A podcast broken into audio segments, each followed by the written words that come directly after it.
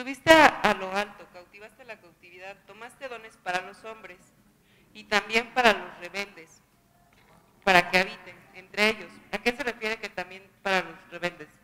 O sea, ¿son dones? ¿Tenemos dones los rebeldes?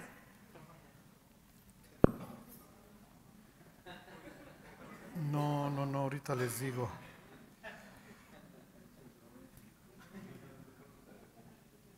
Eh, sería en, eh, que diste el pago. Ajá. Dice, y es, un, es este lo va a citar, ¿se acuerdan Pablo ahí en capítulo que es 4 de Efesios? Este, cuando dice, por un lado dio dones a los hombres y luego dio a los rebeldes, a unos los está premiando, a otros les está dando la retribución. Ajá.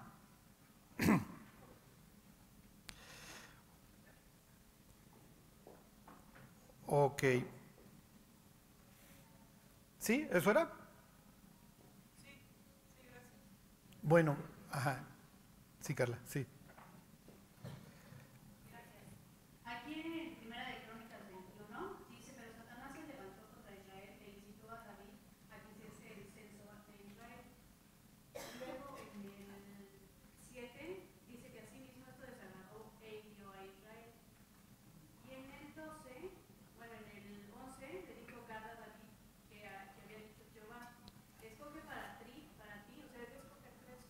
Ajá. Bueno, lo que pasa es que la prueba, la prueba hasta cierto punto, bueno, no, lo está probando dentro de la disciplina. ¿Se acuerdan que en el versículo que tú leíste dice que Jehová, y, la historia paralela en Samuel dice que Satanás se levantó contra Israel? Entonces es algo que Dios le está permitiendo. ¿Por qué? Porque David ya está crecido otra vez. Ajá. Entonces dentro de las, de las disciplinas le ofrece tres. Y una de ellas implica caer en manos de Dios. Porque si quieres este, siete años de hambre o tres años caer a manos de tus enemigos o quieres... David entiende que la peste sería el castigo de Dios. ¿Quieres la peste? Y entonces dice, caiga yo en las manos de Jehová, porque sus misericordias son muchas. Entonces David aprende la lección. Y luego al grado que dice, oye, pues yo fui el que pecó, deja de estar castigando al pueblo, ¿no? Este, entonces David aprende. Duele, pero se aprende. Bueno, ¿alguien más quiere preguntar? ¿No? Bueno, pues entonces váyanse al libro de, de lamentaciones. Al capítulo 2. Miren, este capítulo 2, ay, ay, ay, es... Miren, ya lo van a ir viendo porque Aparentemente el, autor de Lamentaciones simple y sencillamente está dando vuelo a su, a su dolor y a su queja y lo está intentando poner en, términos, eh, o sea, le está dando sentido a todo el sufrimiento que él está viendo. Tomen en cuenta que, que lo que este hombre vio fue la caída de los muros con todo lo que ello implica, ¿se acuerdan? O sea, fue un, fue un sitio que duró mucho tiempo y cuando finalmente truena el muro, adentro vas a encontrar muchos cadáveres, ya tuviste canibalismo para entonces, eh, piensen en los soldados que llevan meses sin estar en contacto con una mujer y que no tienen, y que no tienen principios.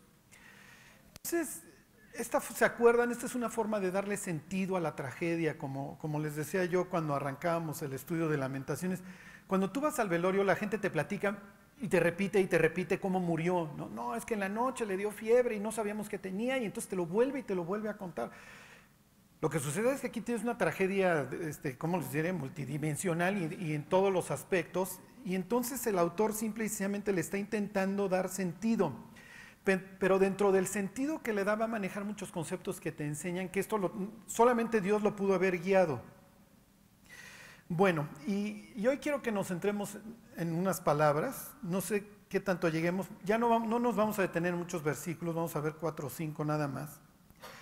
Este, acuérdense cómo arranca este capítulo 2 con esta cosmovisión en donde Dios es el que trajo el daño, Dios es el que nos abandonó, Dios es el que humilló, destruyó, arrasó, oscureció, todos estos verbos humilló. ¿Por qué? Porque para estos hombres todo lo que sucede tiene que ver con Dios. Estos son hombres antiguos, para ellos es natural, para nosotros no. Ahora, la cuestión es, ¿ha cambiado? No. Y ahorita les voy a, les voy a poner algunos ejemplos. Lo que sucede es que nuestra mente ilustrada nos ha llevado a pensar que Dios no existe o que Dios no interviene en la vida del ser humano. Y nunca como hoy el ser humano ha estado tan solo. ¿eh? ¿Por qué? Y ahorita lo vamos a ver. Cada vez que el hombre se siente Dios, se indigesta y empieza a sufrir. Al ser humano el papel de Dios no le queda. Ahora, es la promesa, ¿eh? La Biblia dice que seremos semejantes a Él. Dice, le veremos tal como él, como él es, porque seremos semejantes a Él, sí, pero de acuerdo a sus términos. ¿Ok? bueno. Entonces váyanse ahí, ahí está en capítulo 2. Déjenme, voy a mi acordeón porque aquí ya los traigo subrayados. Bueno, entonces dice, versículo 3, dice 2.3, cortó con el ardor de su ira todo el poderío de Israel, o sea, lo dejó indefenso. Él está, el autor está declarando que todo esto lo trajo Dios. La semana pasada vimos porque incumplieron el, el contrato, pero va más allá, ahorita lo van a ver. Dice, eh, Ontoy, retiró de él su diestra frente al enemigo, y estas son las palabras en donde quiero que hoy nos centremos, y se encendió en Jacob como llama de fuego que ha devorado alrededor. Ok, Dios retiró, Dios se fue, Dios dijo, bye bye, si saben contar, no cuenten conmigo. Ok, váyanse al Salmo 8, al versículo 3.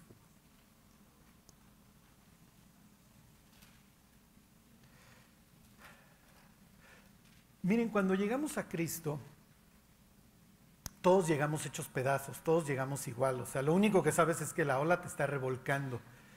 Y a veces tenemos esta idea de que, porque lo escuchamos los testimonios, de que el cristianismo es para el drogadicto, eh, para la chava que tenía una vida inmoral, eh, no sé, para el preso, para el narco. No es cierto. O sea, la separación de Dios destruye a las personas por igual y a veces hasta peor a los que se portaban, entre comillas, bien. Ahorita lo vamos a ver. Dios crea al hombre para llevarse con él y a veces nos parecemos a David cuando escribe este salmo. Claro, David no lo está diciendo en mal plan, pero tenemos esta ideología, fíjense. Dice ahí, dice David ahí en el 8.3, cuando veo tus cielos, obra de tus dedos, la luna y las estrellas que tú formaste, digo, ¿Qué es el hombre para que tengas de él memoria? Y el Hijo del Hombre para que lo visites, para que te lleves con él, para que ahí vayas con él. Y es natural, la pregunta es esa. Las personas a veces, oye, Dios te ama, Dios te está buscando, ¿en serio a mí? Pero es que yo no soy nadie, o yo no entiendo por qué Dios me está buscando, o si Dios eh, quisiera tener alguna especie de relación conmigo. Para eso fuimos creados, por eso hoy el mundo está sufriendo. Porque como el mundo ha decidido vivir independiente de Dios, el mundo está viviendo una tragedia. Ok, entonces dice David, le has hecho un poco menor que los ángeles y lo coronaste de gloria y de honra. Le hiciste señorear sobre las obras de tus manos, todo lo pusiste debajo de sus pies y luego ya empieza a hablar de los animales, etcétera, etcétera.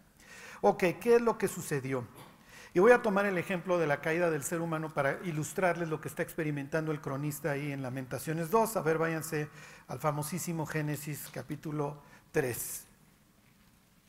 O bueno, váyanse al 1 al 26. Este es un versículo muy famoso que ustedes ya se saben de memoria. La respuesta de Dios al desorden, al caos, es que... exacto. Pero todavía más allá del orden, la respuesta de Dios al, al caos a la destrucción, a la soledad, es la relación. Fíjense, hoy los seres humanos estamos sufriendo muchísimo, y lo vamos a ver a lo largo de este capítulo 2 de Lamentaciones, porque nuestras relaciones básicas están dañadas. Las relaciones entre el hombre y la mujer están totalmente dañadas y empeorándose. Las relaciones entre los padres y los hijos están dañadas y empeorándose. ¿Se acuerdan que cuando vimos esta serie de la tormenta que se avecina sobre Judá y sobre el mundo entero, les puse los datos de esta, de esta investigadora de Jane Twench, que dice que la mitad de los de la generación Y, le hace de 1994 para acá, más de la mitad no nació con sus dos padres.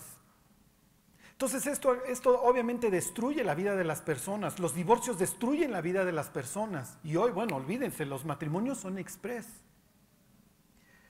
Hay una canción de Bruno Mars, este, en donde, en donde dice, este, no se las quiero cantar porque no quiero que se burlen de mí tan pronto durante la plática, pero bueno, este,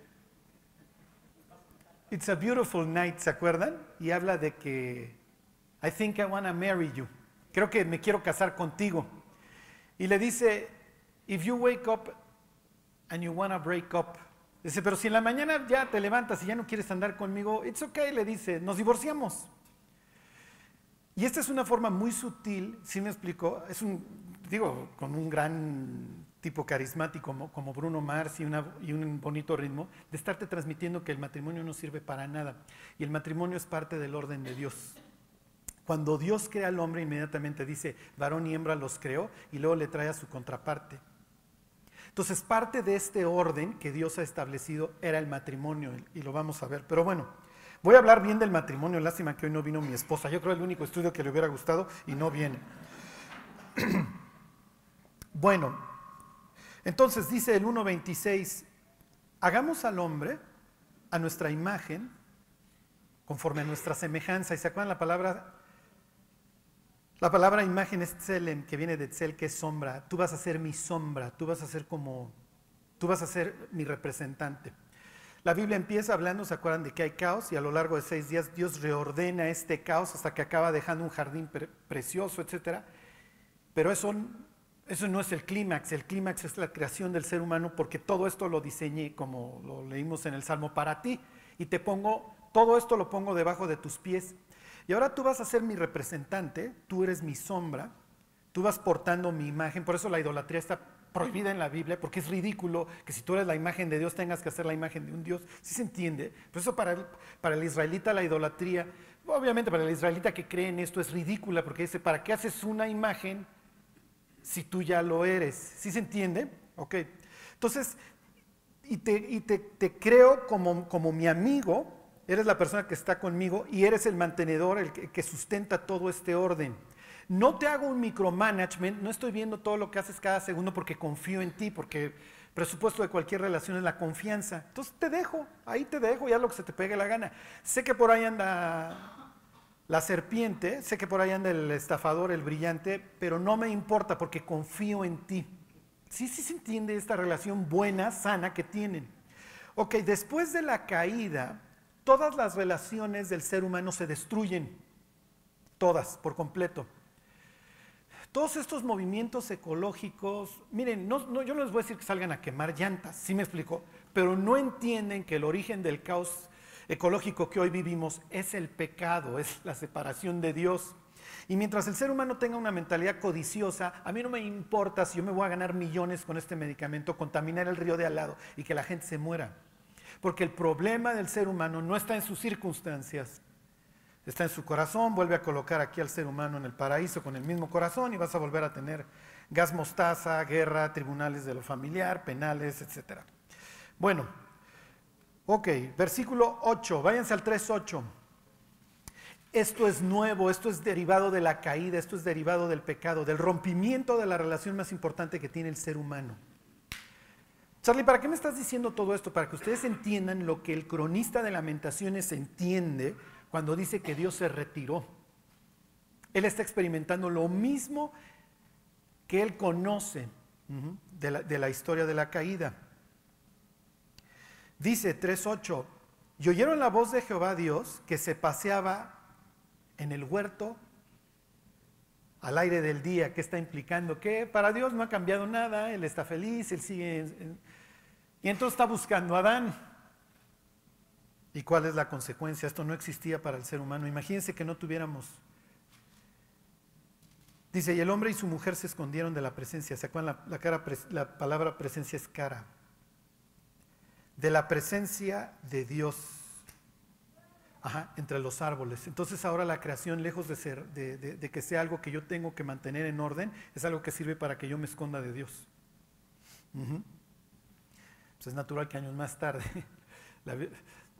los, judíos trajeran esta idea de que los ángeles le enseñaron a, los humanos a drogarse, a utilizar ahora la creación para, para evadirse. Ok, la, la relación más importante del ser humano se acaba de quebrar. Ya no se lleva con Dios. Y entonces, ¿dónde Adán? ¿Dónde estás? Es que tuve miedo. ¿Miedo, Adán? Tú no fuiste diseñado para tener miedo. ¿Has comido el árbol que te dije que no comieras? Te estoy invitando a que te enfrentes. Y entonces ahí ya se quebrantó la relación con Dios y luego se va a quebrar la relación matrimonial, la relación con su mujer. ¿Comiste del árbol que te dije que no comieras? ¿Se acuerdan? Fíjense, versículo 12. Y el hombre respondió, la mujer que tú me diste. O sea, la culpable de todos mis problemas es ella, Dios. Entonces, y, eso, y así empiezan los divorcios. ¿eh? Es que tú no me haces feliz, es que tú tienes la culpa, es que tú hiciste, es que tú tornaste, es que tú dejaste de hacer. Entonces, la relación más importante con Dios se destruyó y de ahí se va a destruir todas las demás. Es que la mujer que tú me diste, ya, al, traste con la relación con tu esposa, al grado de que toda la creación va a quedar afectada. A ver, váyanse al libro de, de Romanos, al capítulo 8. ¿Cuál fue la invitación que recibió el ser humano? ¿Seréis como Dios? Seréis como Dios, pero les digo que esto de ser como dioses nos indigesta. Y el pueblo de Israel, ya olvídense de que se querían sentir dioses, ¿eh? mataban a los profetas. O sea, mira, ya, ya no es tanto que me sienta Dios, o sea, no me vengas a hablar del que tú dices que es el verdadero porque te mato.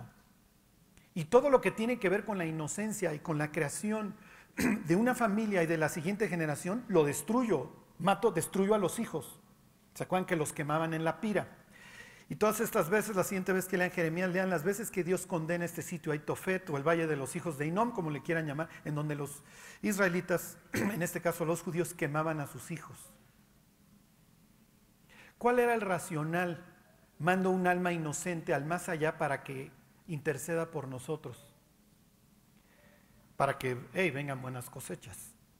¿Cuál es el racional hoy muchas veces del aborto? No, pues me va, a quitar tiempo, me va a impedir mi carrera, lo que sea, entonces lo mato. Y le metimos caicén, esto se tenían que olvidar, perdón, esperar a que naciera el chamaco, ahora vámonos, en 20 minutos, el que sigue, next, next, next, next. Ok, ahí están. Bueno, Romanos 8:21. En el instante de la caída, toda la creación se desgracia. ¿En qué va a acabar esta historia? Pues obviamente la continúas, pues llegas al Apocalipsis y tienes un caos ecológico al 100%. Dice, porque también la creación misma será librada de la esclavitud de corrupción a la libertad gloriosa de los hijos de Dios, porque sabemos que toda la creación gime a una y aún está con dolores de parto hasta ahora. Okay, entonces, ¿qué es lo que está diciendo Pablo? Cuando, cuando, cuando caímos, nos llevamos de corbata hasta la mismísima creación. Y hasta que Cristo no venga a redimir al ser humano por completo, la creación también va a seguir gimiendo. ¿Qué es lo que va a suceder cuando regrese Dios y haya una comunión perfecta? Que toda la creación se restaura por completo. Ok, váyanse a Génesis 11. Les quiero poner nada más otro ejemplo. Ok, son expulsados Adán y Eva, y tienes a los dos hermanos mayores, tienes a Abel, tienes a Caín, y Caín mata a Abel, ¿por qué? Porque tiene este concepto de que él es superior y de que sus obras y de que yo te vengo a ofrecer el fruto de mi trabajo, mientras que este tontito te viene a ofrecer un sacrificio cruento de un tercero. Entonces tú sabes que así no es Caín. ¿Ok? La humanidad con esta idea de que vamos a ser dioses se sigue pudriendo hasta que finalmente viene el diluvio. Y después del diluvio la humanidad vuelve con esta idea que no se nos quita del cerebro de que vamos a ser dioses, entonces vamos a ser una ciudad como Dios. Pues Dios vive en un monte, bueno, pues nosotros vamos a ser el nuestro. La verdad es que cuando pensamos en la Torre de Babel, todos, no sé si les pasa, pensamos en la Torre de Pisa o no sé, en la latinoamericana, en lo que ustedes quieran, eran pirámides.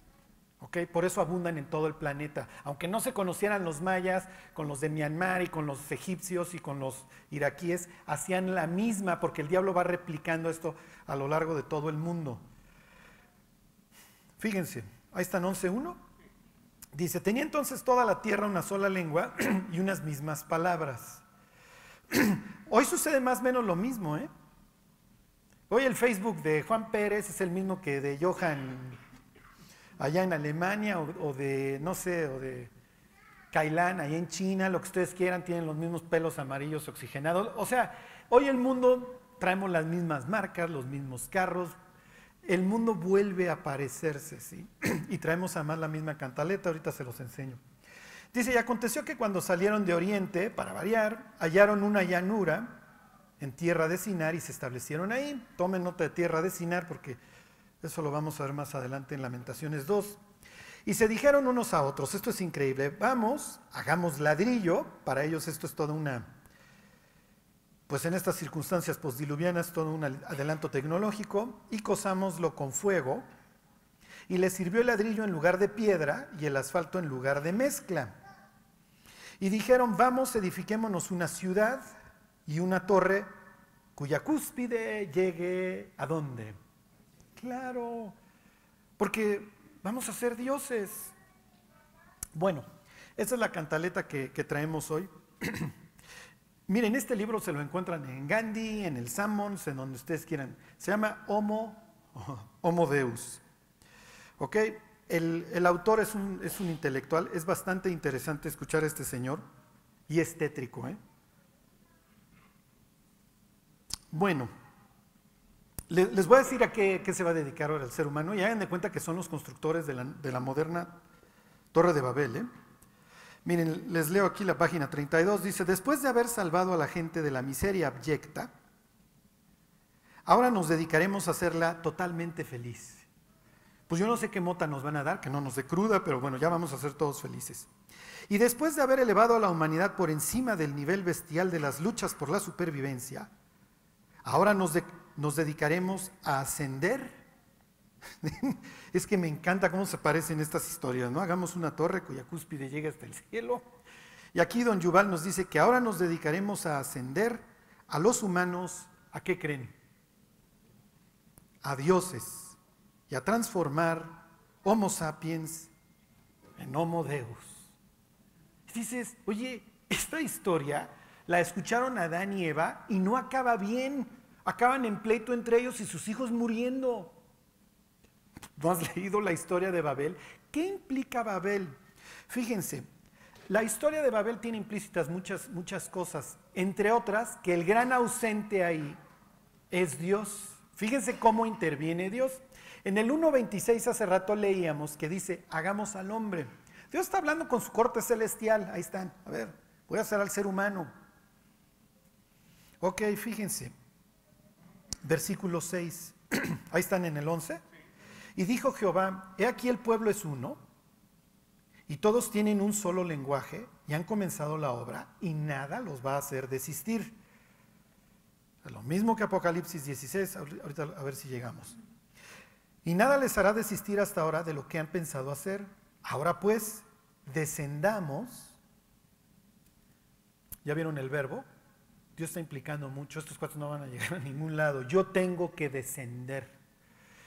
Pero es de estas veces en donde Dios habla en plural, está con la corte, y es una contraposición total al 1.26, porque en el 1.26 dice, tengo buenos propósitos para el ser humano, hagamos al hombre nuestra imagen, conforme a nuestra semejanza, Hacemos un sitio que se llama Edén, que quiere decir delicia, todo es delicioso, no tiene ningún miedo, ninguna necesidad, todo es perfecto para él. Y ahora vean una humanidad totalmente sublevada, que quiere vivir independiente de él, pero sí alcanzar la vida eterna, la salud perfecta, pero sin ti Dios. Y Dios dice, no te sirve.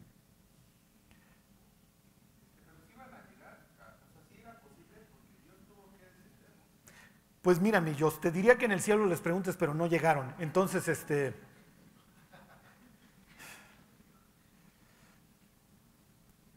En su, en su mentalidad, sí ellos iban con la idea de que pues, no sé qué tan alto esté para allá arriba, pero sí voy a llegar eventualmente. Obviamente, digo, entendemos que no hubieran llegado, aunque le hubieran echado muchas ganas. Y miren, aprovechando la pregunta de justo, está en una llanura porque la idea es que la base de la pirámide sea gigantesca para poderla hacer muy alta. ¿sí?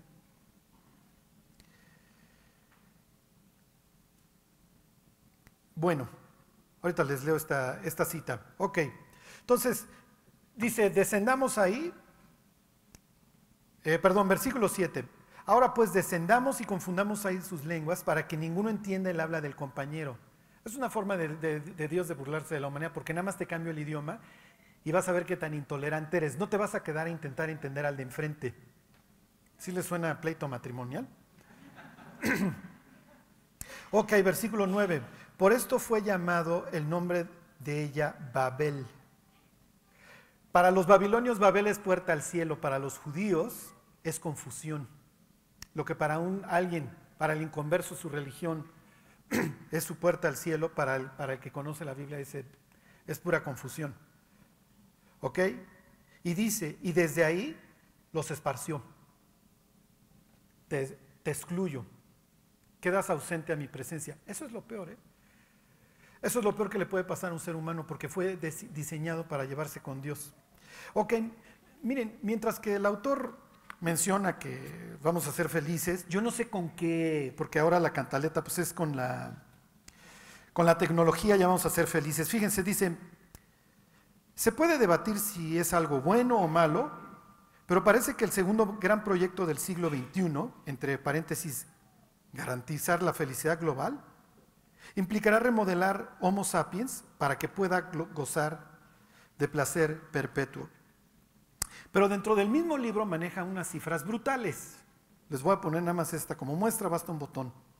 Dice, pero mientras que en 1985 nueve de cada 100 mil surcoreanos se quitaban la vida, 1985, Corea del Sur es un país fascinante porque hace no sé, 70 años estaba en una guerra espantosa en donde les bombardearon todos sus campos arroceros, etcétera, la, terrible y espantosa guerra de Corea.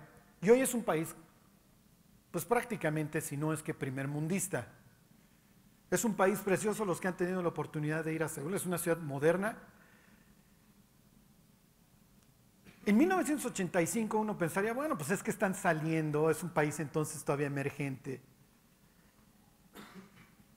Dice, fíjense, hoy en día, antes se la quitaban nueve de cada 100 mil, hoy en día la tasa anual de suicidios en el país es de 36, cada 100 mil, se cuadruplicó en unos 30, 30 y pico de años. Entonces, esto de que el avance tecnológico y la modernidad nos está sacando a flote, no es cierto. El ser humano está cada día más deprimido. Pues claro, rompió con Dios. Y una vez que rompes con Dios vas a romper con el resto de las relaciones, todas van a sufrir. Ok, ¿qué es lo que, qué es lo que sucedió? Les pongo otro ejemplo, váyanse al Evangelio de Marcos. Y miren, lo que vamos a leer aquí en Marcos es realmente patético.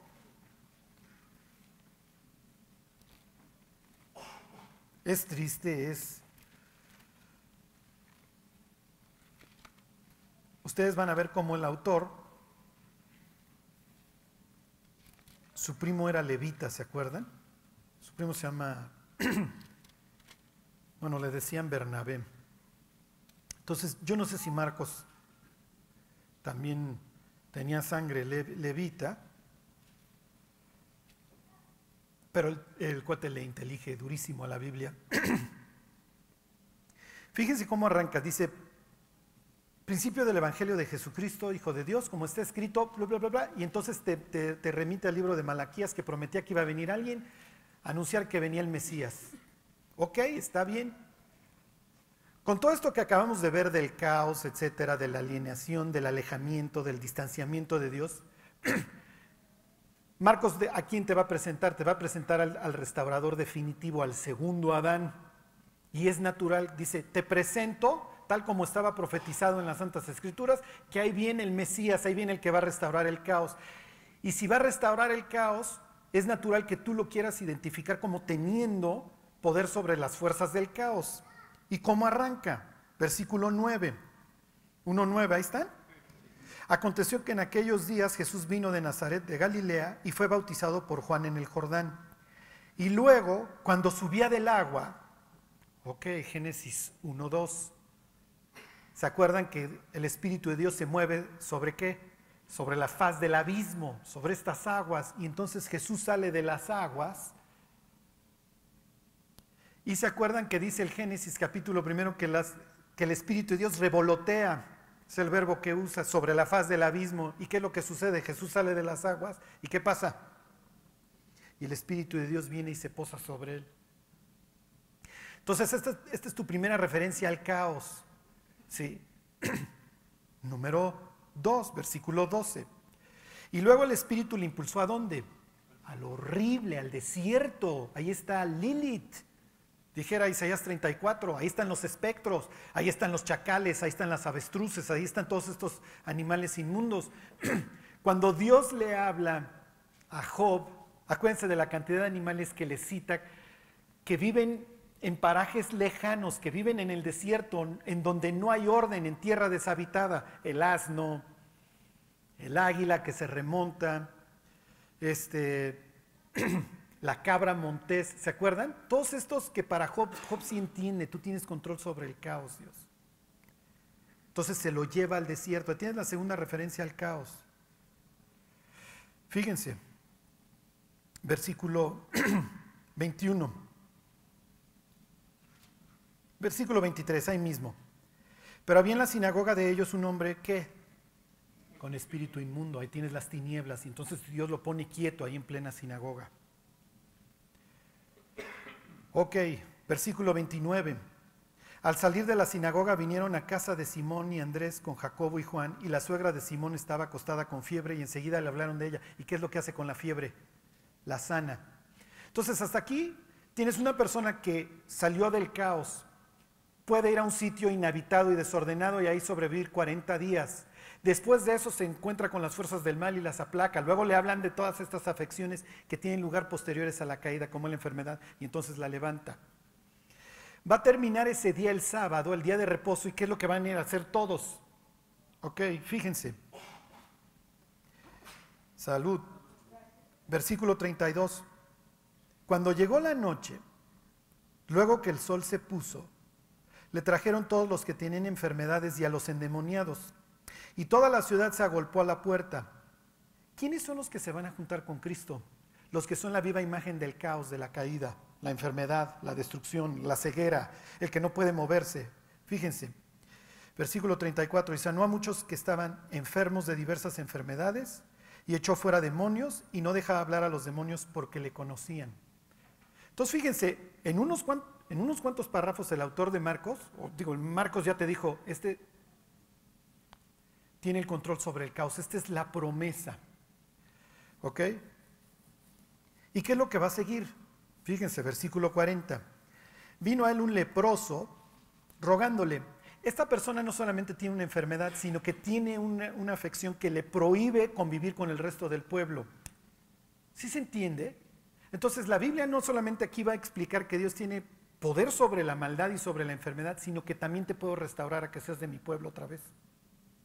Entonces viene el leproso que tiene la orden de vivir fuera del campamento, se le acerca, que no debería de estar ahí, no importa, le vale a este cuate, si quieres puedes limpiarme. Y antes de contestarle Jesús, lo toca.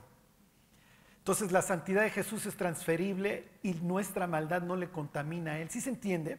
Nuestras faltas y nuestras imperfecciones caen sobre Él, pero no lo hacen menos Dios. Entonces lo toca y le dice, quiero, sé limpio.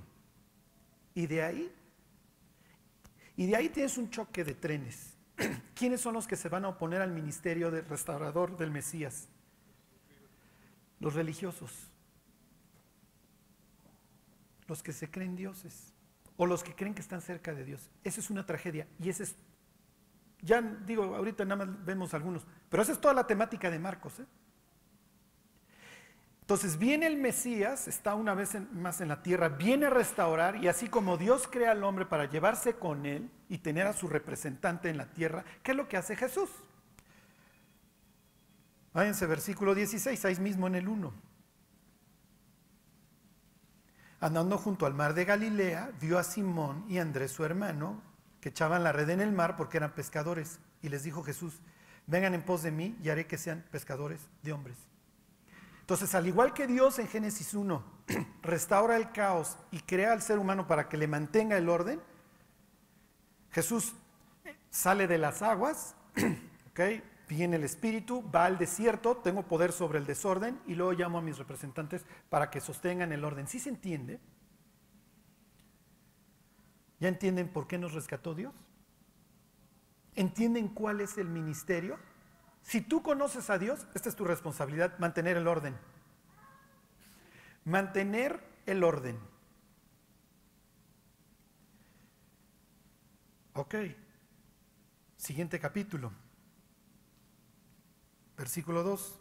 Perdón, capítulo 2, versículo 7. Jesús sana a un paralítico y le dice, tus pecados te son perdonados. Y entonces, ¿qué es lo que dicen? ¿Por qué habla este así? Blasfemias dice. ¿Quién puede perdonar pecados? Sino solo Dios. Entonces ahí tienen el enfrentamiento. Ok, me brinco al 16. Y los escribas y los fariseos, viéndole comer con los publicanos y con los pecadores, dijeron a los discípulos, ¿qué es esto? Ahí tienen nuevamente la oposición. ¿Por qué come con ellos? Pues porque los vino a arreglar, ¿qué esperabas? Y a ver si ustedes se forman en los que también necesitan. Versículo 24. Entonces los fariseos le dijeron, mira, ¿por qué hacen así en el día de reposo? 3.2. Le acechaban para ver si en el día de reposo le sanaría a fin de poder acusarle. Versículo 6. Y salidos los fariseos tomaron consejo con los herodianos contra él para destruirle. Bla, bla, bla. ¿En qué acaba esta historia? En que le tapan la cara a Cristo, lo golpean y le dicen, a ver si eres profeta, di quién de nosotros te golpeó. Y de ahí te matamos. El total caos. No quiero saber nada de ti. Ok, regresense a lamentaciones. Y vamos a ver esto rápidamente. Lamentaciones va a citar, va a nombrar a personas que tenían la obligación de mantener el orden. Y esto es terrible. ¿eh? Lo que les voy a enseñar es espantoso. Ahí están lamentaciones. 2.9. Dice, su rey y sus príncipes están entre las naciones donde no hay ley. La próxima semana vemos qué implica esto. Esto es horrible. Pero el rey y los príncipes deben ser importantes, ¿verdad, Charlie? Sus profetas tampoco hallaron visión de Jehová.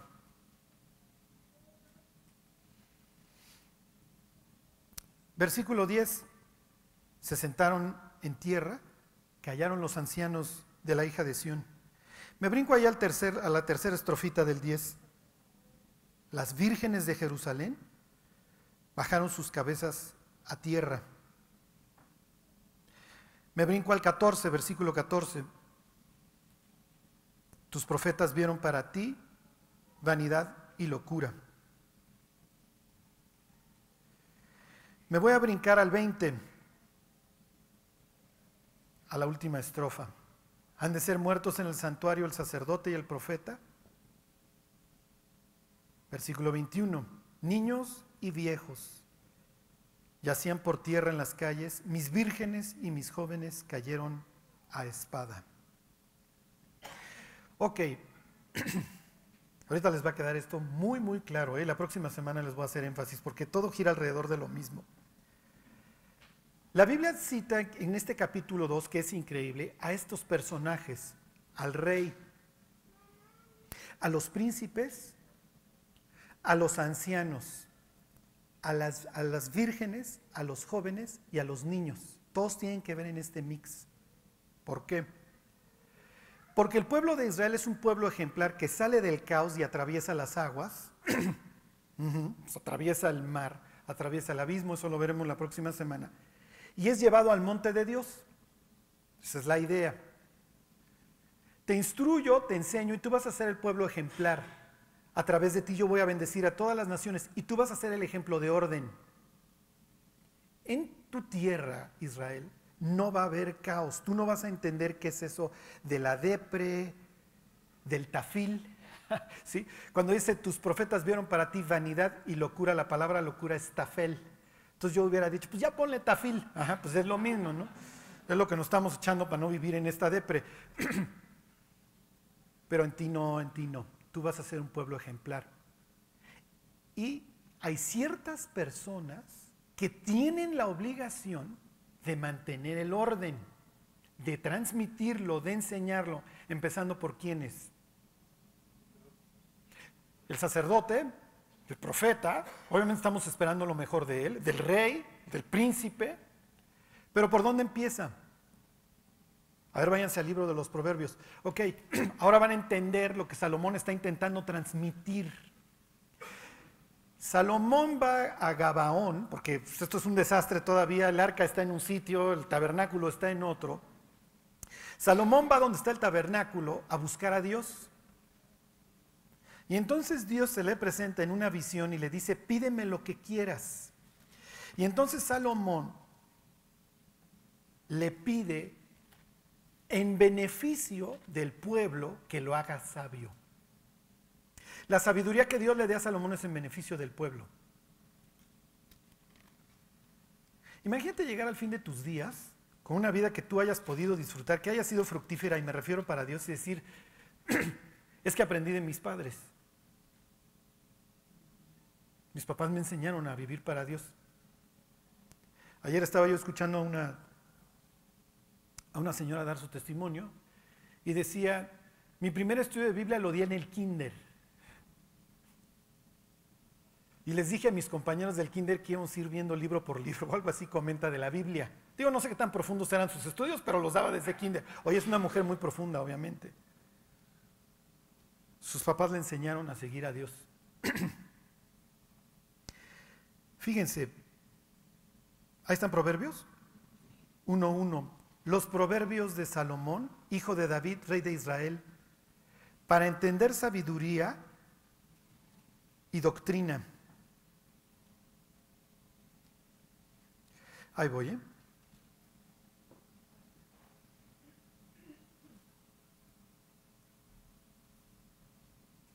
Para recibir el consejo de prudencia, justicia, juicio y equidad, para dar sagacidad a los simples, bla, bla, bla. Salomón está diciendo, Dios me hizo un hombre sabio. Y mi, idea es compartirla con el pueblo y aquí les comparto mis, mis máximas, mis directrices. No hay muchas de estas en la Biblia. La Biblia más bien nos va contando a través de historias, porque la historia se te queda más y puedes extraer mucha información, mucha enseñanza. Aquí te doy máximas. Y la idea es hacer no quiero decir pueblo sabio porque van a pensar en política y no está funcionando, ¿ok? Pero sí, aquí la idea es traer orden, te enseño, te transmito, ¿ok?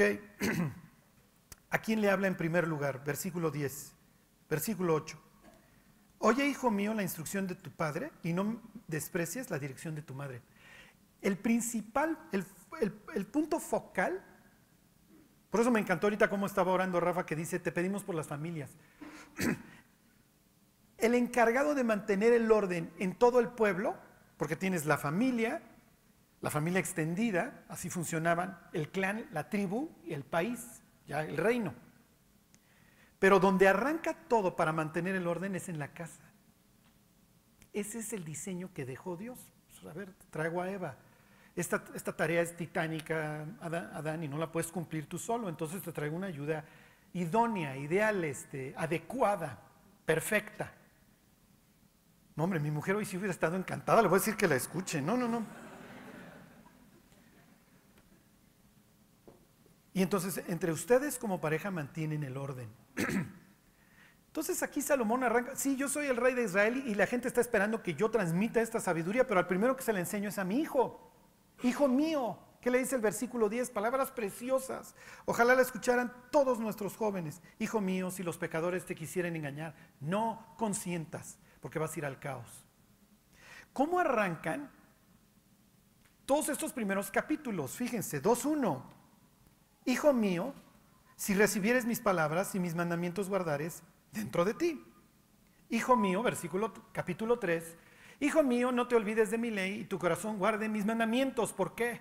Porque largura de días y años de vida y paz te aumentarán, etcétera, etcétera. Capítulo 4. Oíd, hijos, la enseñanza de un Padre. Versículo, capítulo 5. Hijo mío, no te olvides de mi ley. Perdón, hijo mío, está atento a mi sabiduría y a mi inteligencia inclina tu oído. ¿Para qué? Para que guardes cordura. Y luego te hablo de la antítesis de la sabiduría que en el libro de Proverbios es presentada como una mujer. Te guardo de la mujer extraña. El libro de Proverbios habla maravillas del matrimonio. ¿eh? el que haya esposa, aunque ustedes no lo crean, haya qué, haya el bien.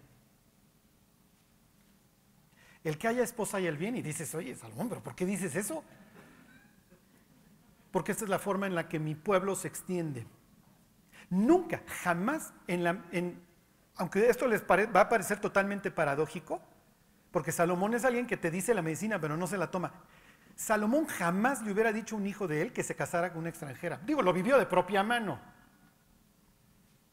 En la mente de Salomón tienes al israelita que se casa con la israelita y de ahí a enseñar, a enseñar, a enseñar, para que mi pueblo crezca, porque nosotros mantenemos el orden. En el instante que yo meto una extranjera, diagonal extranjero, ya destruí todo, porque él no tiene mis principios.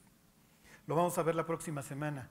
Ahorita lo leímos. Los reyes y los príncipes y los sacerdotes están en pueblo extranjero donde no hay qué, donde no hay ley.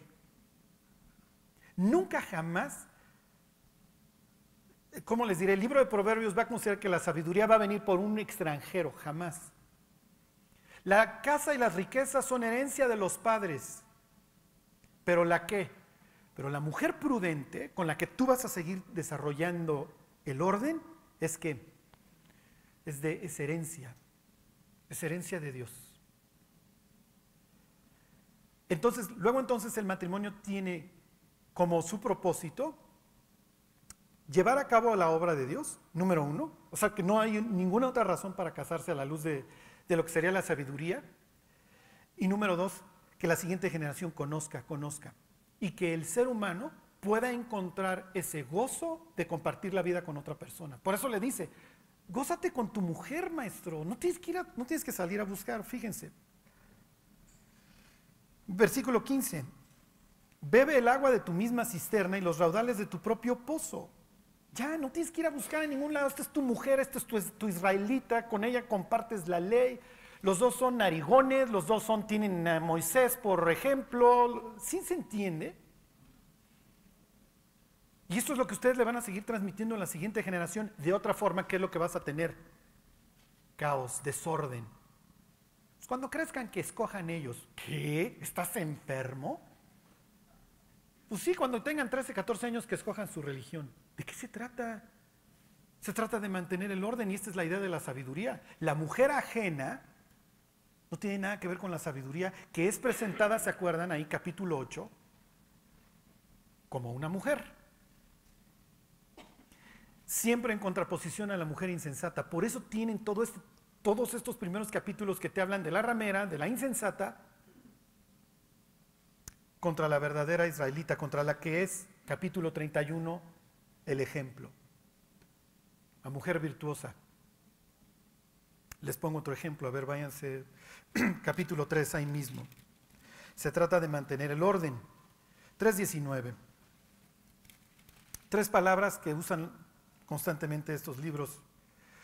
Dice, Jehová con sabiduría fundó la tierra, otra vez regresar al Génesis, afirmó los cielos con inteligencia. Con su ciencia, los abismos fueron divididos y destilan rocío los cielos. Aquí tienen tres palabras hebreas que se usan, pues miren, yo no sé hasta qué punto indistintamente o pues, cómo el Espíritu los iba guiando, dónde las pongo. No se las tienen que saber, no vienen en el examen, son Jochma, Tebuná y Dat. ¿Ok? No me acuerdo el orden en que vienen aquí 3.19. Váyanse a 24.3. Esta es la forma en la que Dios fundó la tierra. Con sabiduría, con inteligencia y conciencia.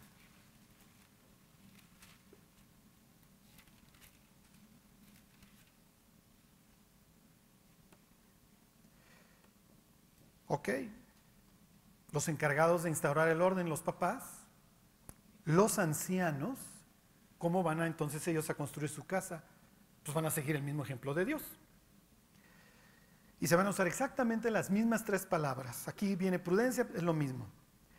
Versículo 3, con sabiduría se edificará la casa y con prudencia se afirmará y con ciencia se llenarán las cámaras de todo bien preciado y agradable. Las mismas tres palabras, ¿eh? copy-paste. Así como Dios hizo el universo con su sabiduría, tú tienes que hacer tu casa con lo mismo. Y para eso vas a necesitar la ayuda idónea, que no la tienes que salir a buscar, es herencia de Dios. Y si quieres ver una descripción de cómo debería de ser en ese caso la mujer, capítulo 31. Ahora váyanse al 14. Está hablando de construir la casa. Bueno, si yo soy soltero, ¿qué tengo que buscar? Por eso te encuentras versículos como que la mujer que contiende todo el día es como qué? Como la gotera continua. Y mejor es vivir en la azotea que con mujer rencillosa. Y ahí sí te tomas el tafil y mota y lo que quieras porque tu vida se va a hacer muy corta. 14.1. La mujer sabia edifica su casa, claro, porque así es Dios. Mas la necia, la insensata, la que no, la que no puede salir a buscar, con sus manos la derriba. Porque estamos construyendo con sabiduría. ¿Qué te presenta Lamentaciones? Unos sacerdotes, esos los vemos la próxima semana, unos profetas, unos ancianos que no metieron las manos. Y entonces tienes a jóvenes, vírgenes, que eran las futuras constructoras de las casas, y niños, unas las vírgenes violadas y los niños muriendo, las nuevas generaciones a los que había que enseñar. Al hijo mío, no te olvides de mi ley, ven, te pongo en mis rodillas y te explico. ¿Ya vieron? La falta de, transmisión de sabiduría y de ejemplificar la sabiduría con su vida de parte de los ancianos, de los príncipes, de los reyes, porque ellos tenían la obligación de esto, su falta acabó destruyendo a la siguiente generación. A ver, váyanse capítulo 24 ahí mismo. Perdón, 25.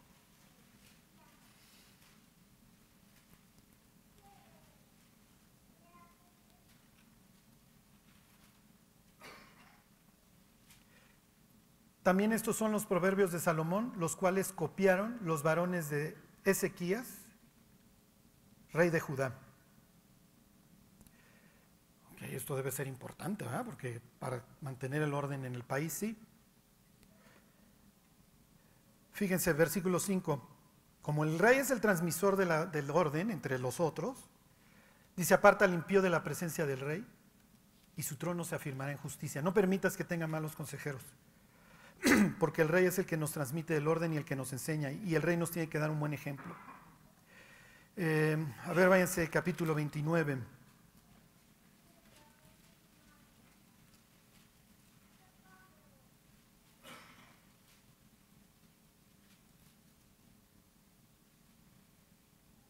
Perdón, 31. ¿Qué? Sí.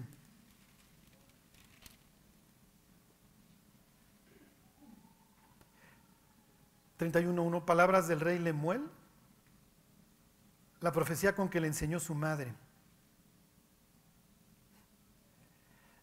El rey va a tener responsabilidades, va a tener que aprender y él mismo dice, miren, a mí me enseñó mi mamá desde la cuna.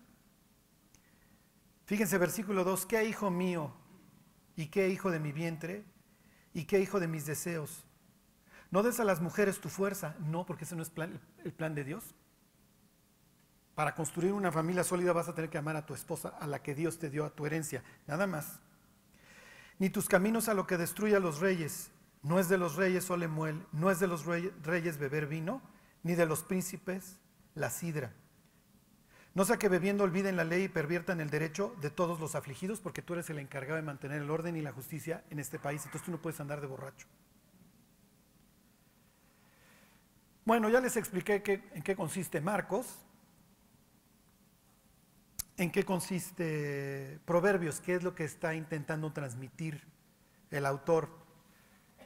Y siempre vas a acabar en estos mismos temas, en que Dios quiere llevarse con el ser humano, en que Dios quiere a sus representantes. Dios vive en un monte, el ser humano lo va a querer imitar y eso no funciona.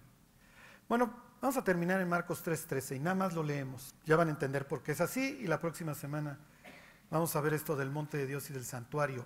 No es casualidad que Marcos, que le intelige a esto de la Biblia, haya dejado este detalle.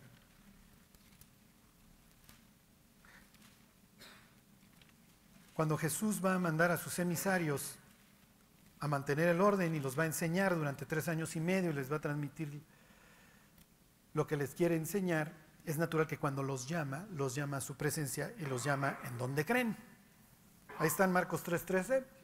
Bueno, después subió al monte y llamó así a los que él quiso y vinieron a él. ¿Por qué en un monte? Porque Dios vive en él y los está llamando. Te invito a que tengas comunión conmigo y luego te envío, como dice el siguiente versículo, a que prediques, a que traigas a otros. ¿Por qué? Porque te creé para que te llevaras conmigo. Y yo vivo en un monte, ok, Jesús está diciendo aquí, está personificando lo que es a Dios, sube al monte y los llama. Es un tema que está a lo largo de toda la Biblia, hay un salmo todo dedicado el 15 a quién subirá al monte de Dios. Y una de las cualidades es el que no elevó así, no se quiso hacer Dios. Bueno, yo espero que haya quedado claro cuál es nuestra misión. Porque cuando tú te pones a pensar en esta imagen y en los muertos y en las mujeres y etcétera, esto se pudo haber evitado, claro. Oye, Dios pudo haber permanecido, claro. Porque esa era la idea de Dios cuando, cuando saca a Israel de la esclavitud, a un pueblo ejemplar. Pero si tú vas a estar destruyendo todo lo que yo te di, agarro mis triques y me voy. Y vas a sufrir lo mismo que Adán, una exclusión, te voy a alargar y vas a sufrir miedo. es que tuve miedo y me escondí. Y vas a romper conmigo, con la creación, con tu mujer, con tus hijos, pero no solamente con ellos. Vas a romper contigo mismo porque ahora te vas a tener que esconder. Vas a vivir una doble vida escondiéndote, Adán. Y no es la idea. Lo primero que nos quita Dios cuando nos perdona es la culpa para que podamos salir del escondite y vivir en esa libertad que Cristo nos da. Bueno, vamos a orar y que Dios cumpla su propósito en nosotros, que es precisamente este, mantener el orden, empezando por nuestra familia, que pueda ser un sitio agradable. Y luego cantamos. Dios te queremos dar gracias por tu palabra. Y Dios pidiéndote que tú puedas cumplir en nosotros todo lo que te has propuesto, que, podemos, que podamos lograr ser estos agentes, Dios, que lejos de llevar caos, podamos llevar gozo y paz a la vida de las personas que nos rodean, Dios. Que te puedan conocer a través de nuestra vida y de lo que haces en nosotros. Y Dios, que puedan ascender al monte, que puedan caminar contigo y tener una comunión íntima contigo, Señor. Porque eso es lo que tú quieres. Y para eso, Dios, moriste en la cruz. Te lo agradecemos todo, Dios, en el nombre de Jesús. Amén.